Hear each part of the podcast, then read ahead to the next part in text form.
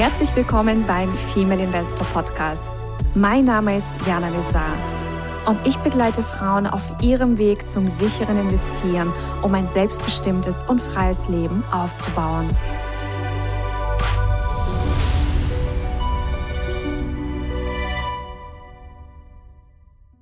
Hallo liebe Investorinnen und zukünftige Investorinnen. Ich begrüße euch zu einer neuen Folge. Man kann sagen, die erste Herbstfolge in diesem Jahr. Und zwar starten wir heute wieder mal mit einer Investorinnenreise und ja, beleuchten die Reise von der lieben Ilka. Und äh, sie ist mir gerade auch zugeschaltet und ich sage es mal herzlich willkommen beim Female Investor Podcast. Vielen herzlichen Dank, liebe Jana. Herzlich willkommen an alle, die uns zuhören und ganz, ganz herzlichen Dank, dass ich dabei sein darf. Ja, ich freue mich auch sehr, dass du hier bist. Und meine erste Frage ist, mm, was ist so dein Background? Also stell dich erstmal vor, wer ist Ilka, wo kommst du her? Hast du einen super mathematischen, wirtschaftlichen Background, ähm, dass wir einfach mal so ein bisschen ein Gefühl bekommen, äh, wer du bist? Ja, also ich habe gar keinen mathematischen und gar keinen wirtschaftlichen Background. Das ist das Spannende daran. Ich bin Yogalehrerin und Coach und war früher, bevor ich Coach und Yogalehrerin wurde, 23 Jahre lang Flugbegleiterin und habe ursprünglich ähm, Sprachen studiert und davor, bevor ich Flugbegleiterin wurde, war ich Übersetzerin und Dolmetscherin und hatte dann ah. eben keine Lust mehr im Büro zu sitzen und wollte etwas von der Welt sehen und so kam es dann irgendwie, dass ich erstmal einen äh, vier Monate, nee, sechs Monate war das Teilzeitvertrag angenommen habe und nie gedacht hätte, dass daraus 23 Jahre werden, bis die Fluggesellschaft dann in die Insolvenz gegangen ist. Ja, spannend. Und welche Sprachen hast du übersetzt? Also ich habe in Paris studiert und nur Englisch und Französisch studiert. Und Spanisch kann ich zwar auch ein bisschen, aber es war vor allem Englisch und Französisch. Na, also nur Englisch und Französisch, das ist, es ist schon sehr viel. Wunderbar. Und ähm, dann ist quasi die Airline in die Insolvenz gerutscht und dann hast du, also hast du dann recht schnell deine nächsten, deine nächste Mission gefunden mit dem Coaching und mit, mit also als Yogalehrerin zu arbeiten? Oder war das auch ein, ein Übergangsprozess? Ich sag mal, zum Glück habe ich die ganze Zeit, also die letzten zehn Jahre meines, äh, meiner fliegerischen Laufbahn immer schon gedacht, dass das kann es jetzt nicht sein für immer. Und mhm. bin dann, weil ich alleinerziehend war, seitdem mein Sohn drei Jahre alt war, und es dann schon, ich sag mal, jetzt nicht so entspannt war mit Fliegen alleinerziehend. Zum Glück hatte ich damals noch meine Mama, die mich ab und zu unterstützen konnte und habe als Entspannung dann einen Yogakurs besucht. Mhm. Und habe sofort, als ich äh, das erste Mal bei einer Yogastunde war, gedacht, das ist es für mich. Also ich war sofort Feuer und Flamme und das war dann sehr schnell klar, dass ich eine Ausbildung machen werde und ich bin dann relativ schnell Yogalehrerin geworden und habe das immer schon nebenbei gemacht. Und das ging auch ganz gut, weil ich nur in Teilzeit geflogen bin und die Zeit, die mir dann noch so geblieben ist, habe ich hinter Yoga unterrichtet. Das war ein schöner Ausgleich. Und als dann mm. die Airline insolvent ging, dann dachte ich, okay, das ist jetzt der Zeitpunkt, ähm, die äh, Fliegerei zu verlassen. Also ich wollte dann auch nicht mehr woanders sein, weil es schon in jungen Jahren ein toller Job ist. Aber ich bin sehr viel Langstrecke geflogen, die Zeitverschiebung, der Klimawechsel und ja, je älter du wirst, denkst du dann, nee, will ich jetzt nicht mein Leben lang machen. Ja, und 23 Jahre ist auch wirklich genug. Da darf auch was Neues sich im Leben zeigen. Genau. Okay, und wie kam dann das Investmentthema in dein Leben? Also du warst dann quasi Yogalehrerin, hast ja da so deine nächste Mission ausgelebt. Wie kam dieses Investmentthema dazu? Das war ganz spannend, weil ich mit einer Freundin, die mit mir zusammen die Coaching-Ausbildung gemacht hat, irgendwann in einem Zoom-Call dann da saß und gedacht habe, so geht es einfach nicht weiter mit unseren Finanzen. Nur mhm. als Yoga-Lehrer war es eher so, dass ich mich da nicht so sehr drum gekümmert habe. Und ich habe also Festgeld auf dem Konto gehabt und habe auch investiert. Verschiedene Bankberater haben mir verschiedene Fonds nahegelegt, in die ich dann leider mhm. investiert habe. Und es hat mich immer irgendwie geärgert, dass ich selber gar keine Ahnung hatte. also, dass ich quasi die Verantwortung abgegeben habe an Berater, sei es von der Bank oder woanders. Und dann haben wir beide beschlossen, wir erkundigen uns mal im Internet, was es so gibt. Mhm. Und haben uns dann ausgetauscht und irgendwie habe ich dich sehr schnell gefunden. und es war sofort, also mir war sofort klar, bei Jana, da muss ich, da muss ich die Ausbildung machen. Also es war sofort irgendwie, als ich kurz gelesen habe, auch die Rezensionen über dich, war sofort das Gefühl da, dass ich richtig bei dir bin. Ja. Naja, und dann, dann, dann hast du auch, also relativ schnell habt ihr dann auch, also du und deine Freundin, ähm, dann die Ausbildung gemacht und du hast ja auch inzwischen, also in einem Turbotempo, kann man sagen, diverse ähm, Programme auch gemacht. Was waren so deine äh, wichtigsten Learnings? Das wichtige Learning war für mich, dafür stehst du auch für mich, das repräsentierst du diese Selbstermächtigung durch finanzielle Bildung. Also ja. wirklich dieses Gefühl zu haben, ich gebe meine Finanzen nicht mehr ab an irgendjemanden, der mich berät, sondern ich nehme es selbst in die Hand. Und das hat unglaublich gut getan.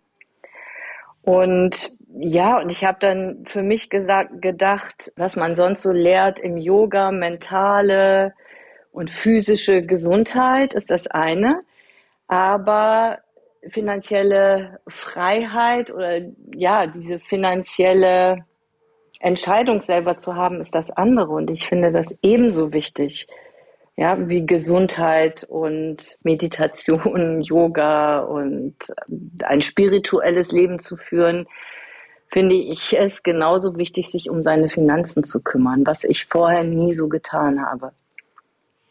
Und du hast ja gesagt, du hast davor abgegeben und also das Wort Investmentfonds ist auch gefallen. Hast du dann in klassische Aktieninvestmentfonds investiert oder waren da verschiedene Sachen dabei? Und hast du jetzt quasi nach dem Mentoring aufgeräumt und jetzt wirklich so auch eine Entscheidung getroffen, dass manche Investments überhaupt keinen Sinn mehr machen und bist dabei, dich zu trennen oder hast dich schon von denen getrennt? Also, dass du uns da vielleicht auch noch mal kurz mitnimmst. Ja, das war auch sehr spannend. Also ich habe von meinen Eltern, die es natürlich nur gut gemeint haben und leider schon beide verstorben sind, hatte ich jeweils von meinem Papa einen Fonds geerbt. Der hatte das bei einer Bank abgeschlossen und von meiner Mama ebenso bei einer Sparkasse. Und diese mhm. beiden Fonds, also der meines Vaters, der wurde dann irgendwann geschlossen und abgewickelt. Mhm da wurde das Geld einfach immer weniger und ich konnte zugucken. Und bei meiner Mama war es so, das war so ein Dekra Immobilienfonds oder DK heißt es, glaube ich, Immobilienfonds, den ich mir dann irgendwann nach drei Jahren mal angeguckt habe und gedacht habe, das gibt's ja gar nicht. Also hier verdient ja eigentlich nur die Bank. Und ja. das, der Betrag bleibt immer derselbe. Also wo ist der, wo ist der Gewinn für mich? Und dann habe ich versucht, diesen äh, Fonds zumindest aufzulösen und musste dann leider sehr schnell feststellen, dass das nicht so einfach möglich ist, weil es ein geerbter Fonds ist. Und ich ihn dann jetzt zwar, nachdem ich bei dir viele Informationen bekommen habe, ihn gekündigt habe, aber ich kann jetzt ein Jahr darauf warten, bis ich dann das Geld bekomme. Und das hat mich unglaublich sauer gemacht, ja. zu, äh, zu denken, du hast da Geld investiert und du kommst einfach nicht dran. Und dann habe ich noch eine Riester-Rente und eine Lebensversicherung. Und da durfte ich dann auch in einer deiner Podcast-Folgen sehr schnell lernen, dass äh, Lebensversicherungen ja auch nicht besonders wirtschaftlich sind. Mhm. Die hatte ich zum Glück schon vor Jahren beitragsfrei gestellt. Und mit der Riester-Rente genauso, dass ich da zumindest nicht noch monatlich eingezahlt habe. Aber auch da ist es so, dass wenn ich die jetzt gekündigt hätte, die Lebensversicherung, hätte ich Verlust gemacht. Also muss ich jetzt mhm. einfach warten, bis die Zeit abgelaufen ist. Und an die Riester-Rente komme ich so überhaupt nicht dran. Mhm. Und ja, mich hat es einfach wütend gemacht, dass ich dachte, du hast dein Geld investiert, denkst, es ist gut investiert und hast aber nicht die Möglichkeit, dich zwischendurch anders zu entscheiden. Mhm. Und ähm, ich meine, das, was wir jetzt machen oder das, was du jetzt auch gelernt hast, das ist jetzt natürlich eine ganz, ganz andere Form des Investierens. Erstens ist es ein aktiver Ansatz und zweitens, also geht es unter anderem um Einzelaktieninvestments. Mm, wie hat, also wie war für dich so dieses Eintauchen in diese, in diesen aktiven Investmentstil und auch in die Einzelaktienanalyse?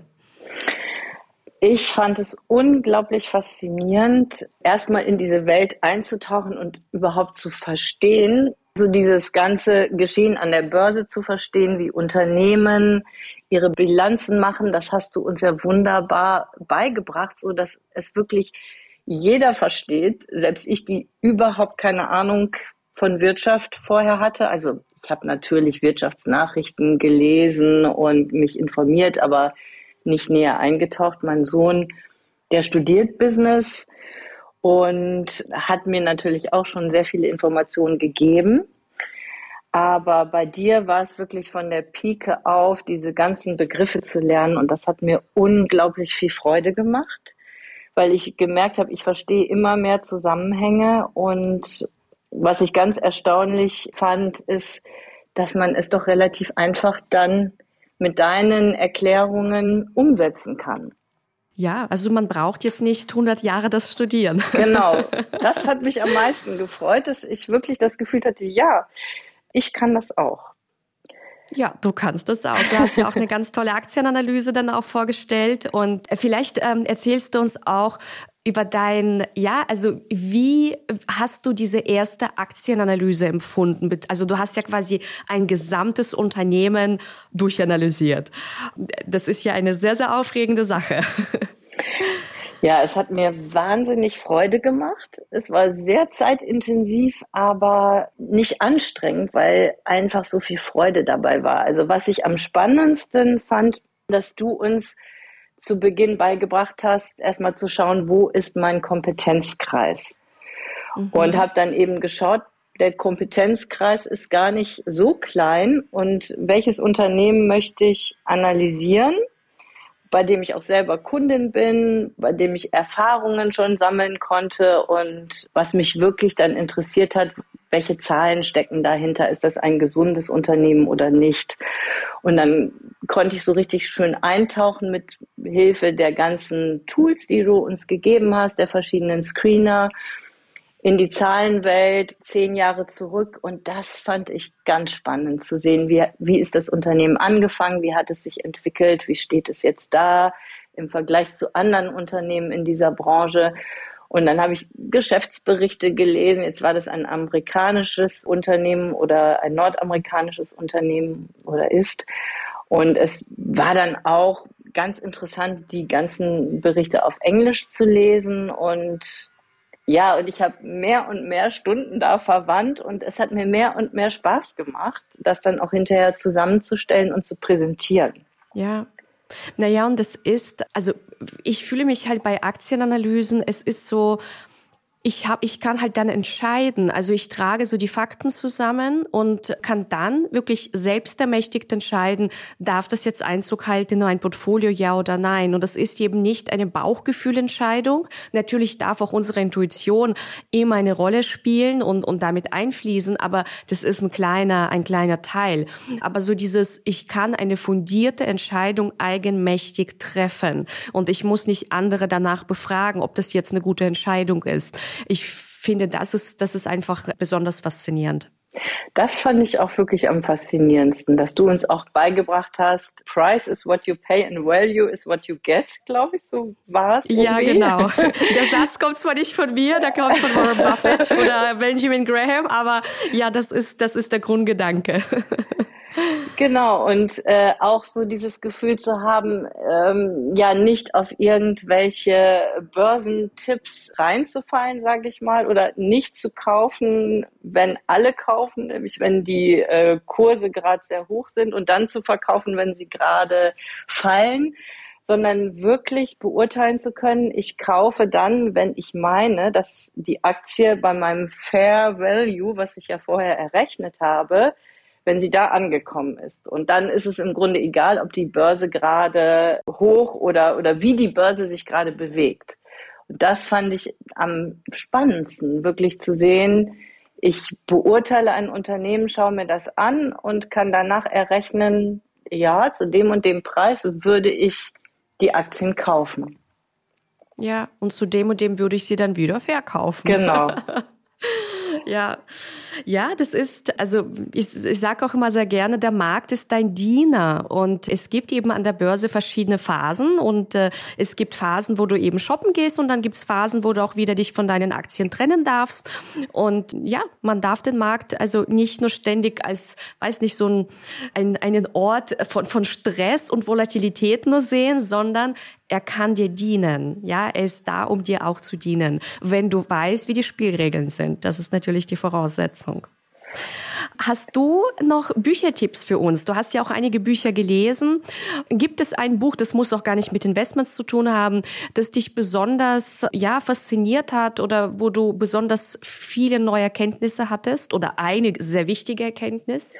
Das faszinierendste Buch für mich ist tatsächlich das Buch von Guy Spear, die mhm. Lehr- und Wanderjahre eines Value Investors, weil er oder den Leser so mitnimmt in seine Entwicklung, wie er angefangen hat an der Wall Street und wie dann ja auch seine spirituelle Entwicklung, wenn man das so in diesem Zusammenhang sagen kann, gewesen ist. Also das Buch fand ich ganz, ganz bereichernd habe ich natürlich auch direkt meinem Sohn empfohlen, der es auch schon gelesen hat und ebenso begeistert war. Oh, schön. Und ja, es ist wirklich dann auch dieses Gefühl, dass Menschen, die sehr reich sind, auch ihren Reichtum, was er auch vermittelt, nutzen, um Gutes zu tun damit. Also nicht nur einfach reich sein um des Reichseins willen, sondern wirklich nutze deinen Reichtum, um auch etwas äh, zu bewegen in der Welt und was zum Positiven zu bewegen. Also das ist für mich das, das Buch, das wirklich Nonplusultra. Und dann habe ich natürlich, weil du uns so viel von Warren Buffett erzählt hast und ich am faszinierendsten fand auch, was du uns ganz am Anfang beigebracht hast, diese Too Hard Box, die Warren Buffett mhm. ja hat wirklich zu sagen, wenn ich etwas nicht verstehe, kommt das in diese Box und ich lasse es sein. Also das habe ich auch so als Fazit jetzt für die Zukunft gesehen. Mir wären viele Sachen im Leben nicht passiert. Ja, wenn ich, auch wenn mein Anlagenberater bei der Bank mir irgendwas erzählt hat, was ich im Grunde nicht verstanden habe, es direkt in die Too Hard Box gepackt hätte und die Finger davon gelassen hätte. Und ja. ich glaube, es geht vielen so, ne, dass man beraten wird und denkt, man ist gut beraten, aber im Wesentlichen habe ich wahrscheinlich gar nicht verstanden, wie arbeitet jetzt dieser Fonds, der mir da vorgestellt wird, wie ist der zusammengesetzt, sind da Werte drin oder Aktien drin, die ich vielleicht gar nicht haben möchte, weil die Philosophie des Unternehmens mir widerspricht oder so. Und das, das ja. fand ich spannend. Und ja, und das zweite Buch, was ich mega spannend fand, war die, das ist von Roger Lowenstein oder Löwenstein, äh, über Warren Buffett, die Geschichte eines amerikanischen Kapitalisten. 700 Seiten, die ich verschlungen wow. habe. ja, und ich wusste, bevor ich dich kannte, nichts über Warren Buffett und ich fand es so interessant zu sehen. Es wird wirklich von klein auf seine Geschichte beleuchtet bis heute einfach faszinierend, wie jemand ähm, denkt und lebt, der Investor ist. Also für mich eine ganz, ganz neue Welt hat sich damit erschlossen, die ich mega spannend finde. Ja, und diese, diese ganz neuen Vokabeln. Ich weiß noch, du hast dann auch irgendwann von, also so Sätze aus dem Buch mitgebracht. Ich weiß nicht, ob es aus diesem Buch war, aber man lernt schon auf einmal, also diese wirtschaftlichen Zusammenhänge zu verstehen, ja, und, und man liest eben sowas und auf einmal ist alles klar. Oder vieles klar, klarer. genau, ich habe auch unglaublich viel natürlich gegoogelt und nachgeschlagen und dich gefragt und es hat mir so viel Spaß gemacht, ja, das, wie du sagst, diese wirtschaftlichen Zusammenhänge zu verstehen. Und das ist so das Hauptlearning aus deinem Mentoring. Es macht etwas mit dir, wenn du plötzlich denkst, ich bin nicht mehr ausgeliefert irgendwelchen Beratern äh, von Banken oder äh, wem auch immer, die mir irgendetwas über Finanzen verstehen, sondern ich kann selber recherchieren. Ich habe jetzt das Wissen Unternehmen zu analysieren und das bringt dich wirklich in so eine Selbstermächtigung durch die finanzielle Bildung. Ja, ich glaube auch dieses Gefühl, ähm, das viele haben, wenn sie in so einem Bankberatergespräch sitzen, das ist so ein Gefühl von, also man traut sich teilweise gar nicht zu fragen oder hat Angst, eine angeblich blöde Frage zu stellen. Also ganz oft ist das einfach so ein Gespräch, wo man nickt, irgendwas schnell unterschreibt und dann irgendwo ablegt. Genau, und leider, ne, leider unterschreibt leider. man sehr schnell. Weil man denkt, der Berater wird schon wissen, was er äh, tut. Und äh, das überhaupt erstmal in Frage zu stellen, war auch schon mal spannend. Ne? Warum sitzt der Berater dann bei der Bank, wenn er sich so gut auskennt? So diese Frage habe ich mir immer öfter gestellt. ja. Ja, also es ist, es ist auf jeden Fall eine, ja, eine sehr wertvolle Erfahrung, es, es, es selbst tun zu können, sich selbst auszukennen und auch wirklich ganz klar auch zu sagen, das ist nicht mein Kompetenzkreis, das verstehe ich nicht und das ist vollkommen okay, dann sollen das andere analysieren, die darin einen Kompetenzkreis haben und das allein bringt, finde ich, eine Leichtigkeit und es fällt auch so, so ein Druck von einem ab, weil es geht gar nicht darum, alle Aktien da draußen zu verstehen. Überhaupt nicht. Es geht nur darum, deine Aktien zu verstehen. Genau, und äh, eben zu sehen, wie viele Unternehmen gibt es tatsächlich da draußen, die ich wirklich interessant finde und wo es sich lohnt, mal in die Zahlen zu schauen und je mehr man sich da vertieft, wirklich sich dann freut, dass es so gesunde Unternehmen gibt. Also das hat mich am meisten gefreut zu sehen, dass es doch äh, viele Firmen gibt und Unternehmen, die mich interessieren und zu sehen, was, wie entwickeln die sich weiter, wie entwickeln sich die Kurse und warum. Ja. Also das fand ich sehr, sehr spannend. Mhm. Na, und wir haben dann ja auch noch deine Airline analysiert. Ja. Die Zahlen hatten wir dann auch noch rausgekramt. und da ist dann auch klar geworden, also mit den Zahlen war es keine große Überraschung, dass sie irgendwann die Türen schließen. Leider, leider. Ja, das war auch noch spannend, weil wir wussten als Mitarbeiter natürlich immer, dass das Unternehmen nicht profitabel ist. Aber warum das so ist, das ist ja als Mitarbeiter nicht unbedingt klar. Und jetzt die Zahlen dahinter zu sehen, ja, dann denkst du, oh Gott. mm. Ja, schade. Schade. Aber du bist ja jetzt glücklich in deiner neuen Welt und entwickelst dich da jetzt weiter. Was hast du noch an ähm, abschließenden Tipps ähm, und an abschließenden Worten für unsere Zuhörerinnen und Zuhörer? Ich würde als abschließende Worte vor allem den Frauen sagen, kümmert euch selbst um eure Finanzen oder lernt erstmal mehr über diese Welt kennen weil ich doch erlebe auch in meinem Freundes- und Bekanntenkreis, dass es ganz oft so ist, dass gerade Frauen dazu neigen, diese Verantwortung abzugeben. Dass es dann heißt, ja, mein Mann kümmert sich darum. Und ich finde das fatal. Und ja, das, das würde mir einfach am Herzen liegen, das weiterzugeben. Und deshalb finde ich auch dein Format so toll, gerade dieses Female Investor, dass mehr Frauen in diese Selbstermächtigung kommen und sagen, ich kümmere mich jetzt selber darum. Egal, was mein Mann dazu sagt oder ob, wenn ich alleine bin, natürlich noch, noch viel wichtiger, einfach sich selber um seine Finanzen zu kümmern. Ja, und das kann auch eine Beziehung sehr bereichern, weil man auf einmal ein gemeinsames neues Hobby hat und sich gemeinsam darum kümmern kann und das, äh, ja, auch die Früchte gemeinsam davon ernten kann. Also das kann eine sehr, sehr, sehr bereichernde Angelegenheit sein. Und ähm, ja, wenn man da vor allem auch schaut, okay, was macht der Frau Spaß, welches Investment, äh, was, was macht dem Mann Spaß? Also man kann das ja auch da nach Kompetenzkreisen gut aufteilen.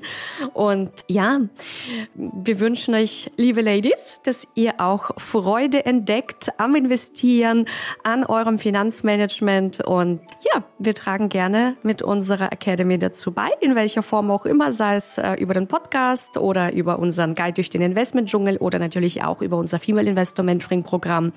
Und ja, ich sende ganz, ganz liebe Grüße aus Mallorca und danke dir, Ilka, für deine Reise. Ich danke dir, liebe Jana, für die Einladung und ich sende ganz liebe Grüße aus der Nähe von Köln. Super. Dann bis ganz bald, ihr Lieben. Ciao. Ciao, Ilka. Ciao. Das war der Female Investor Podcast. Für mehr Inspirationen, wie du mit Leichtigkeit zur Investorin wirst, schau gerne auf meine Website www.female-investor.com. Bis zum nächsten Mal, deine Jana.